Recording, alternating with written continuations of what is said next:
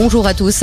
L'escalade mortifère de la Russie en Ukraine, le maire de Melitopol, une ville située au sud de l'Ukraine, aurait été enlevé hier par des soldats russes, selon le Parlement ukrainien. Il aurait été arrêté alors qu'il se trouvait au centre de crise de la ville pour s'occuper de questions d'approvisionnement. La Russie, de son côté, accuse Washington et Kiev de gérer des laboratoires destinés à produire des armes biologiques en Ukraine.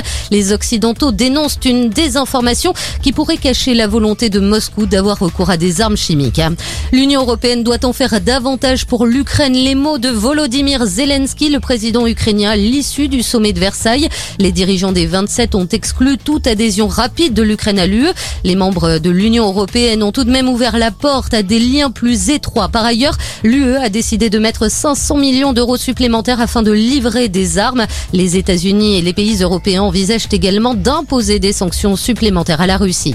Dans l'actualité également, les cas de contamination au coronavirus sont en hausse. Le ministre de la Santé a appelé à la plus grande vigilance devant ce qui semble être un rebond épidémique alors que la France s'apprête à faire sauter les derniers verrous. Dès lundi, le port du masque en intérieur ne sera plus obligatoire, tout comme le pass vaccinal. La France qui a franchi hier un nouveau cap, celui des 140 000 morts depuis le début de la pandémie.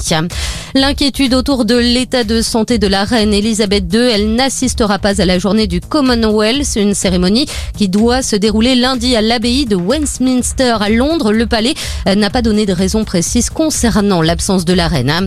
Et puis ils ont encore le droit de rêver. Le 15 de France a battu hier soir le Pays de Galles dans le cadre du tournoi Destination 13 à 9.